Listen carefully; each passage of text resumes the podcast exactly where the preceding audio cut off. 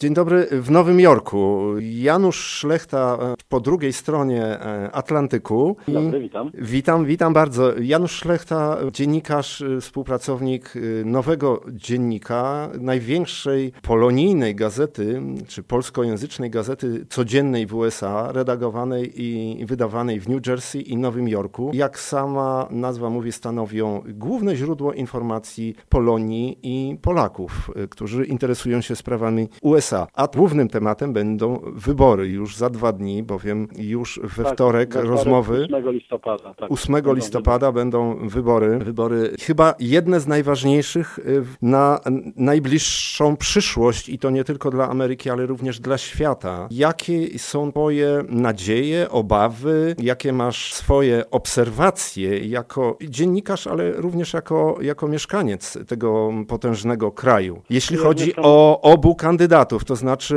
oczywiście czarnym koniem jest Donald Trump. Ja już mieszkam ponad 20 lat w Stanach, więc zdążyłem się e, oswoić e, z tą atmosferą tutaj, ze sposobem życia, ze sposobem myślenia. Chociaż oczywiście zachowałem e, swój polski język, sposób postępowania, sposób oceniania, wartościowania różnych rzeczy, y, bo tego się nie uniknie. Ja nie przyjechałem jako młody człowiek, tylko jako dojrzały człowiek do Stanów Zjednoczonych. I wiadomo, cały świat o tym wie y, i patrzy na Stany Zjednoczone, jeden z najważniejszych, największych krajów y, na świecie. Oczekiwania związane są, jak, jak powiedziałeś, z wyborami prezydenckimi, które odbędą się w najbliższy wtorek, 8 listopada. Dodam, że oczywiście najważniejsze są wybory prezydenckie, ale przy okazji są organizowane wybory do, do różnego rodzaju władz miejskich i stanowych, ponieważ zawsze w listopadzie, kiedy są wybory prezydenckie, są organizowane tego typu wybory. To się łączy tak jak, jak w każdym innym kraju i to jest, to jest uważam normalne. Ja mieszkam w mieście Warrington, 12 mil na południe od Nowego Jorku. Jest to najbardziej polskie miasto w Stanach Zjednoczonych. Nie pod względem liczby mieszkańców, pod względem procentowej liczby mieszkańców. Nie Chicago? To znaczy w Chicago mieszka najwięcej w jednym miejscu, w jednym mieście, mhm. E, jeśli chodzi o liczebność. Natomiast jeśli chodzi o procent e, liczby Polaków do liczby mieszkańców, to Warrington jest największy, bo mówi się o 65, a nawet 80%. To w zależności od tego, e, kto jakie korzenie pokaże w danym momencie. W Chicago Polaków, aż tylu, tylu procent Polaków nie ma. Mhm. To czujesz się o, jak w ojczyźnie. no, no tak tak. Oczywiście, że żyjemy wyborami, że o tych wyborach się mówi. Janusz, Powiem... może przejdźmy do tego studniowego planu, który Donald Trump ogłosił i to jest, to jest taki plan, który ma zreformować Amerykę, ma zreformować formę zdrowia, o której pamiętasz, rozmawialiśmy po, po wygranej Raka Obamy i ty tak. krytykowałeś, pamiętam, tą, tą reformę i sprawdziło się. Tak, Bardzo no, dużo jest niezadowolenia w związku z Obamacare. Tak. Donald Trump chce zlikwidować to to, wprowadzić swoje, już nie będziemy w szczegóły wchodzić. Mnie interesuje bardziej polityka emigracyjna, która, która jest związana oczywiście z, też z najwięcej, możesz o tym powiedzieć, o ilości domniemanej oczywiście nielegalnych polskich emigrantów, bo o tych nielegalnych emigrantach tutaj między słowami Donald Trump mówi o emigrantach islamskich krajów i, i Ameryki Południowej, Czas, głównie Meksyk. Tak, najwięcej, najwięcej jest tutaj emigrantów z Ameryki Południowej, Meksyk, Honduras, Kolumbia, Wenezuela. Mówi się o 11,5 milionach mieszkańców, e, nielegalnych imigrantów w Stanach Zjednoczonych. Polaków się ocenia na jakieś kilkadziesiąt tysięcy, ponieważ nie ma od czasu, jak Polska wyszła do Unii Europejskiej, nie ma tak mocnej emigracji polskiej. Powiedziałbym, że jest wręcz znikoma i Polacy, którzy przyjeżdżają, przyjeżdżają na ogół do swoich rodzin, ewentualnie na kontrakty, a więc ci ludzie nie mają e, generalnie problemów e, z legalnością pobytu. No jest, jak powiedziałem, grupa, ocenia się ją na kilkadziesiąt tysięcy tysięcy. Tych, którzy przyjechali wcześniej, nie, rozwiązali swoich problemów bytowych tutaj, e, czyli nie zalegalizowali swojego pobytu. Tam Polacy stanowią pewien margines e, w porównaniu do, do, do innych. Powiedzmy 11,5 miliona, a, a kilkadziesiąt tysięcy, prawda? Mhm. I oczywiście, że e, też Polacy bo mówimy głównie o naszych rodakach, e, z którymi ja na co dzień spotykam się e, jako dziennikarz i jako człowiek, patrzą z niepokojem na te wybory. Ponieważ, A co niepokoi ich, twoich kolegów, znajomych? Zarówno, powiem, powiem tak, jak to jest odbierane. Nawet robiłem sondaż wśród rodaków dwa dni temu i generalnie jest tak, że ludzie chcą głosować na Trump. Że mimo wszystko. będą, tak, mimo wszystko będą głosować na Trumpa. I jeden, jeden z moich e, rozmówców zwrócił uwagę na kapitalną rzecz, mianowicie 28 września e, Donald Trump spotkał się z przedstawicielami e, Kongresu Polonii Amerykańskiej w Chicago. I tak, nawet jest zdjęcie twojej koleżanki redakcyjnej Ani Nowas z Nawas, Donald, tak. Nawas, tak. z Donaldem Trumpem. Oczywiście była rozmowa właśnie zatytułowana Donald Trump nadzieje o Polonii. Tak. Z tym powiedział, związane nie zawiedziecie będzie. się. Tak, powiedział, okazało się, że, że wykazał się, tak Ania twierdziła i zresztą nie tylko ona, że Donald Trump o, wyjątkowo wykazał się sporą wiedzą na temat Polaków, na temat y, Polski, czym zaskoczył y, mhm. swoich Ponoć ma korzenie polskie. Hmm, tego nie wiem, y, ale na pewno internet, na pewno internet podawał y, pewne źródła. Tam y, któraś babcia ma jakieś polskie korzenie. Hmm. A to ciekawe. No to być, być może, że e, sam o tym się dowiedział. Zapewne niedawno, bo ten czas wyborów zmusza ludzi, kandydatów na prezydenta do szukania wszelkich e, swoich atutów i na pewno przy rozmowie z Polakami e, to było jego atutem, jeśli, jeśli to jest rzeczywiście prawdą. W każdym razie był bardzo konkretnie, rzeczowo i, i, i, fajnie nastawiony do Polaków. Powiedział prawdopodobnie, zresztą zapowiedział wstępnie, że jeśli jeśli zostanie prezydentem, w szybkim czasie zajmie się problemem wiz dla Polaków, że może rzeczywiście dojść do tego, że wreszcie to w ramach tych, Janusz, tego przypomnę problemu... zresztą, o tym rozmawialiśmy, kiedy Barack Obama kandydował i to też była jego obietnica przecież.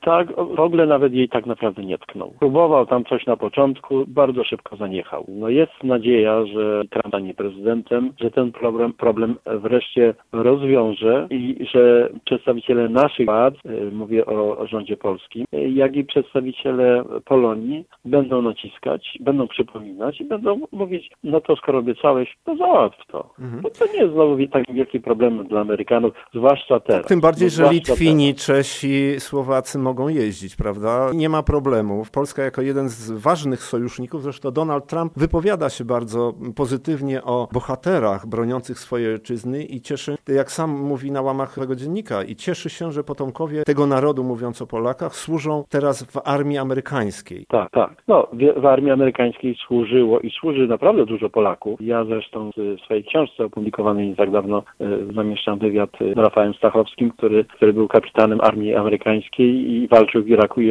w Afganistanie. Y, Nie wspominając taki... już oczywiście o, Koś... o Tadeuszu Kościuszce, y, którego notabene dwustulecie śmierci Teraz przy... będzie, będzie w przyszłym będą obchody, roku. Tak, będą obchody. Stanach Zjednoczonych. Tak. Mhm. Jest czczony, jest uznawany jest dowartościowywany, podobnie zresztą jak, jak Kazimierz Pułaski. Są to dwie postacie, dwaj Polacy, którzy są takimi pięknymi symbolami polskości narodu polskiego, bardzo szanowanymi i to e, przypomina, że jednak e, Polacy dla tego kraju, dla Stanów Zjednoczonych naprawdę dużo zrobili i dużo robią. Mhm. Jest to takie trochę może antidotum dla tych wszystkich, którzy tak zwany poli, Polish jokes y, lubią opowiadać, by trochę zawstydzić nas. Można się tak. powołać na te dwie wielkie postaci. Janusz, ja tak a propos Tadeusza Kościuszki, w ostatniej audycji miałem taką relację ze 199. rocznicy obchodów śmierci Tadeusza Kościuszki, bowiem niedaleko Freiburga, półtorej godziny stąd, y, miejscowości szwajcarskiej Solura, tam znajduje się się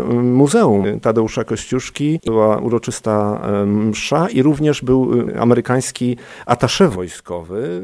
Może jakiś most też na przyszły rok y, stworzymy z okazji właśnie padającej dwustulecia, dwustulecia rocznicy naszego śmierci wielkiego Polaka, tak. śmierci Tadeusza tak. Kościuszki, ale jednak wróćmy do głównego tematu nadziei związanych z do, y, wyborem Donalda Trumpa, bo myślę, że na Hillary Clinton nie będziemy mówić, bo ta osoba nie cieszy się wielką sympatią wśród Polonii. Jeśli się mylę, to popraw nie. To znaczy nie. Jest grupa e, demokratów, bo przecież Polacy też należą do, do, do partii republikańskiej i do partii demokratycznej. No i ona jednak jest uznawana, bo przecież była w naszej nomenklaturze tą najważniejszą osobą, która zajmowała się sprawami zagranicznymi, międzynarodowymi tak. Stanów Zjednoczonych.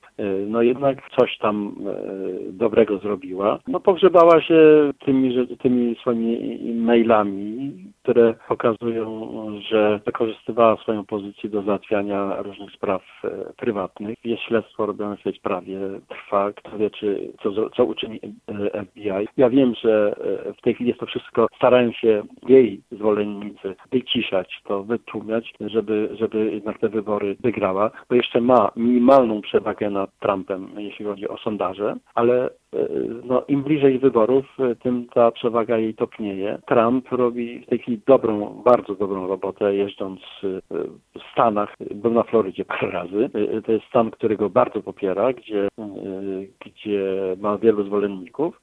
No i zmienił też, jak e, radiosłuchacze wiedzą i jak ty też wiesz, że też zmienił swoje nastawienie, już nie jest, e, nie zawsze jest taki agresywny, jaki był, nie zawsze e, jest taki ostry, a my, my Polacy możemy to szczególnie odczuć.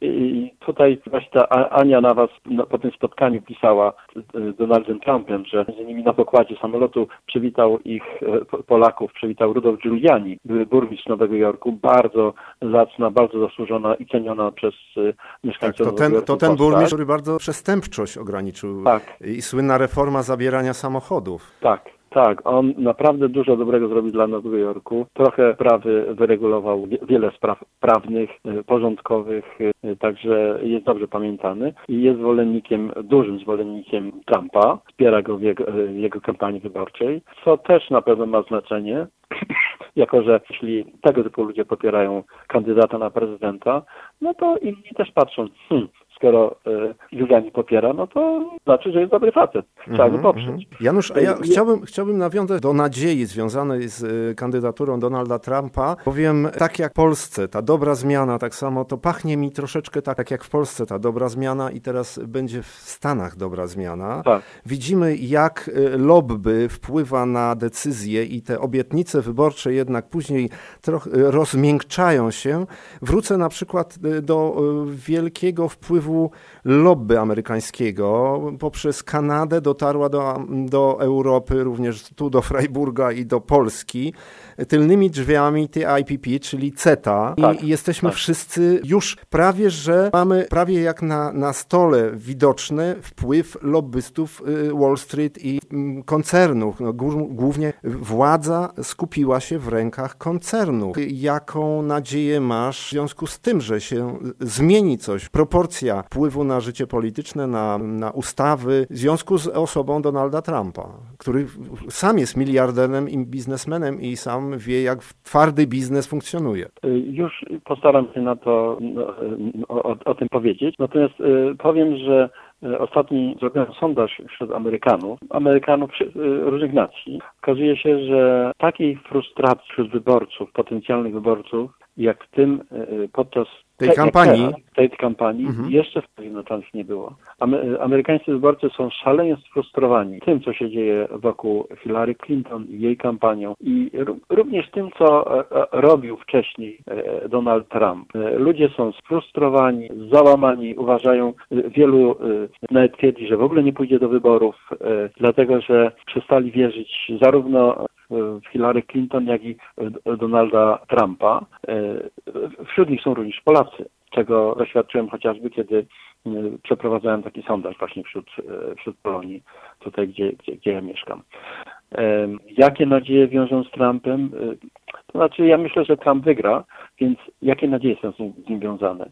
No, w związku z tym, A propos zmiany jakości właśnie życia dla ciebie, ale również nie bez powodu podałem ten przykład umowy CETA, którą y, pan y, Tusk podpisał i również inni włodarze Europy i po prostu wciskając nam jakieś produkty y, od koncernów pseudo-żywieniowych, jakim jest Monsanto, firma zbrojeniowa, wojskowa, która produkuje gaz musztardowy, I się na tym wzbogaciła i teraz rozmawiają nam, że będziemy zdrowi i będziemy dobrze wyżywieni i głód się zredukuje. Zresztą firma niemiecka Bayern wykupiła akcje i wykupiła firmę Monsanto, co naprawdę źle wróży dla naszego zdrowia i, i nie dla naszych dzieci, bo my już mamy te systemy odpornościowe jakoś dobrym no tak. żywieniem zbudowane, ale co dalej? No tak. To znaczy ja nie będę może rozwijał tego wątku, bo, bo yy, można, czas pokaże jak to będzie. Mhm. Yy, wątpliwości oczywiście są, wiele, wie, wiele yy,